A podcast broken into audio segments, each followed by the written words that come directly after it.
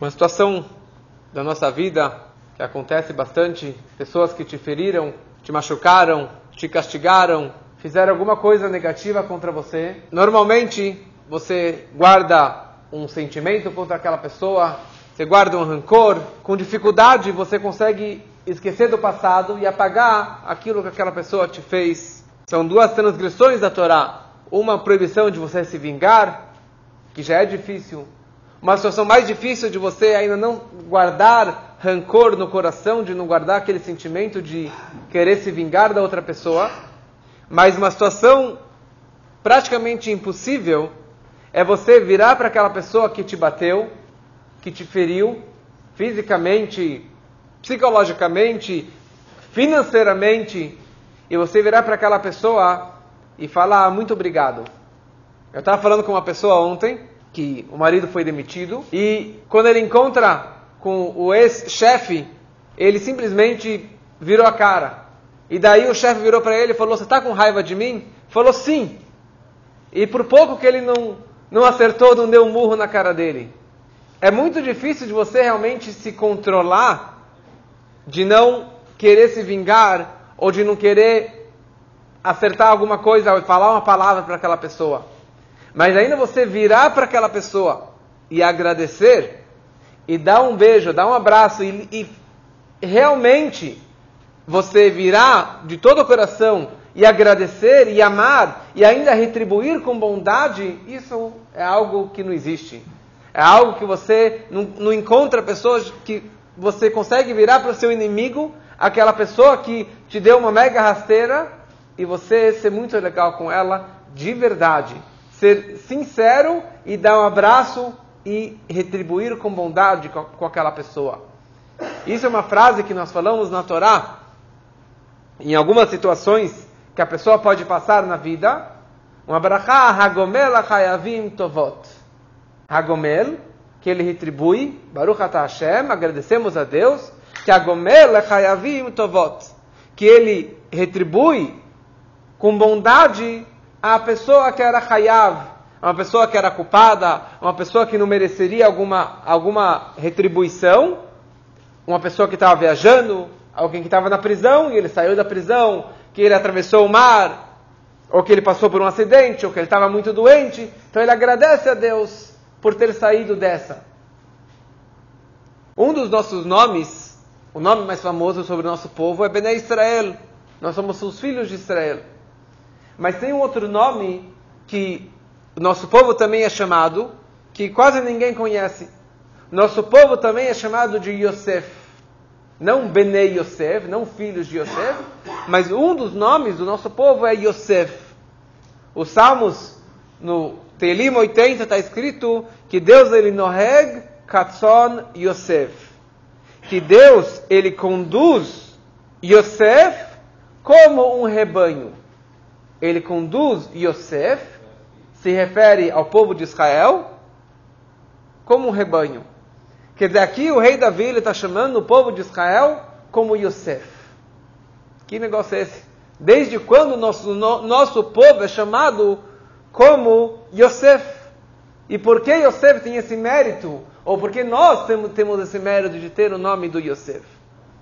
E é explicado que pela razão que Yosef durante os anos de fome, ele kilkel, ele sustentou, kilkel vem na palavra calcalá, de sustento, de economia, que ele sustentou os irmãos, e não somente os irmãos, todo o povo judeu, e não somente o povo judeu, o mundo todo ao redor do Egito, ele sustentou eles com comida durante os anos, os cinco anos de fome, e mais ainda, algo desconhecido, que depois que o Jacob, o patriarca Jacob faleceu, voltou a fome no Egito, porque a fome terminou graças ao, ao pé do Jacob no Nilo, que a água subia, e quando Jacob faleceu, voltou a fome no Egito.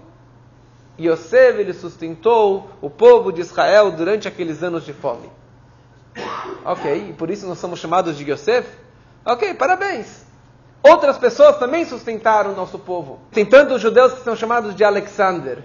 Por que eles são chamados de Alexander? Por causa que quando Alexandre o Grande ele estava conquistando todos os países no Oriente Médio, a Turquia e todos os países, ele chegou em Israel.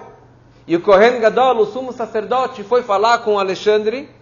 E quando ele viu o brilho do sumo sacerdote, ele se ajoelhou perante o sacerdote. Em resumo, o Kohen Gadol falou para Alexander: se você poupar Israel, não atacar o povo de Israel, todos os nossos primogênitos serão chamados com o seu nome. E assim na prática, a partir de então ele poupou Israel, que ele destruiu todas, todas as grandes potências mundiais, mas Israel ele poupou. Ele trouxe a assimilação, a cultura grega, mas ele não destruiu.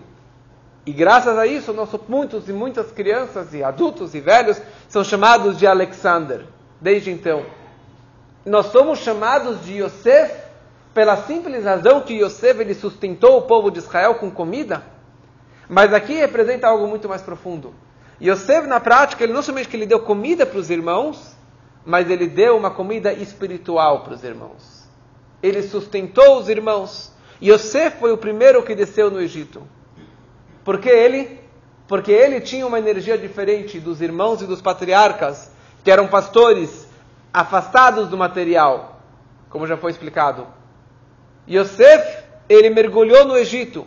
Ele ficou líder na casa do Potifar, líder na prisão, líder no palácio do faraó, e mesmo assim, Od Yosef Chai, Yosef continuou vivo, não somente fisicamente, mas espiritualmente, e muito mais vivo do que Yaakov, estando dentro do Egito.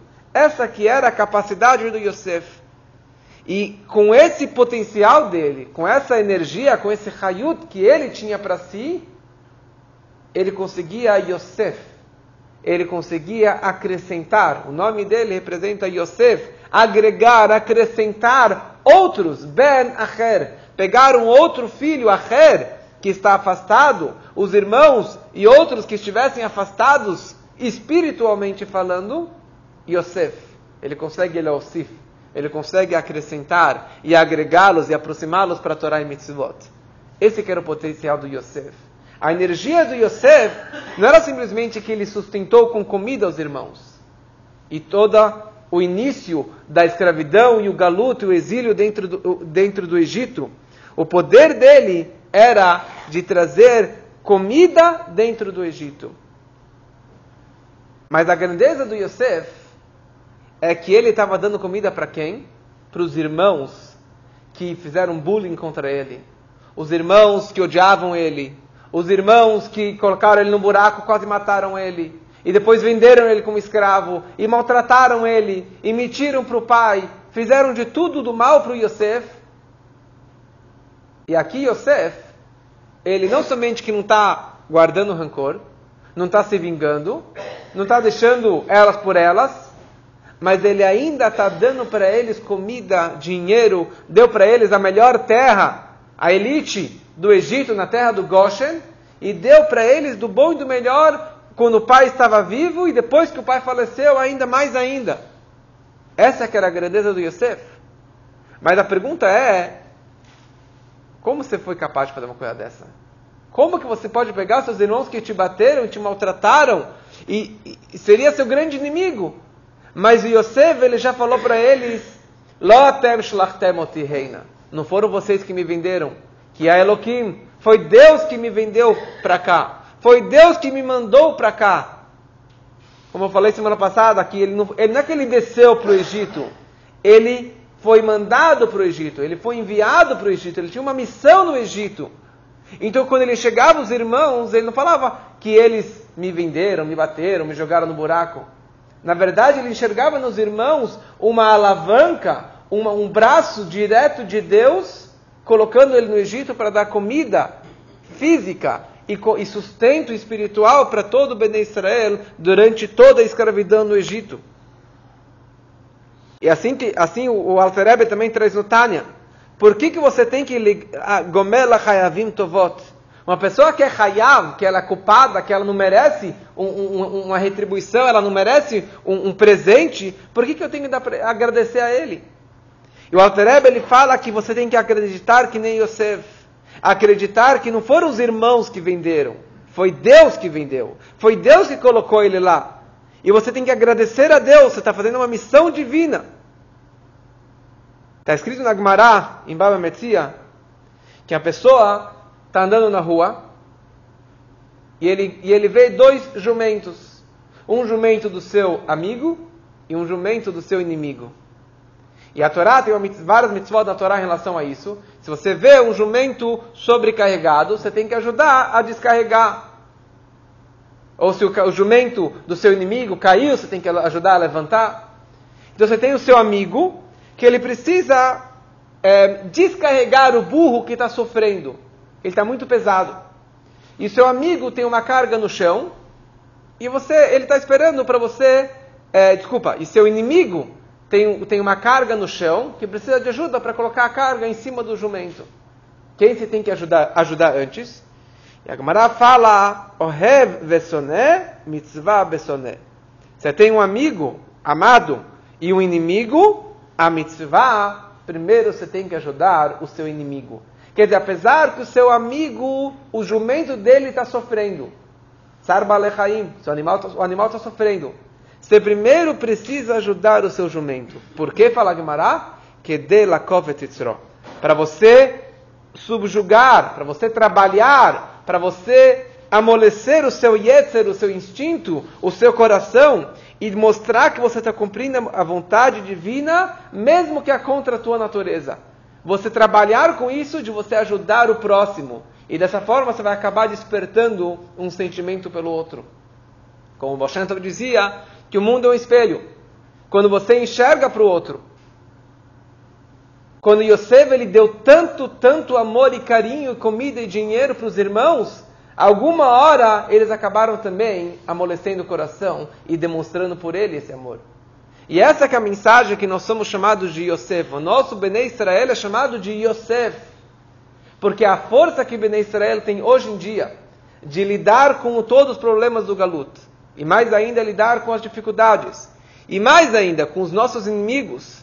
Alguém que me maltratou, alguém que me feriu, de qualquer ângulo que ele me machucou, eu consegui retribuir com bondade com aquela pessoa. E olhar com sorriso e agradecer, não somente olhar com sorriso. Muito obrigado que você me bateu. Muito obrigado que você me colocou nessa situação. Obrigado que você me mandou fora do emprego. Obrigado que aconteceu isso na minha vida. Da onde que nós temos essa hayut, essa força?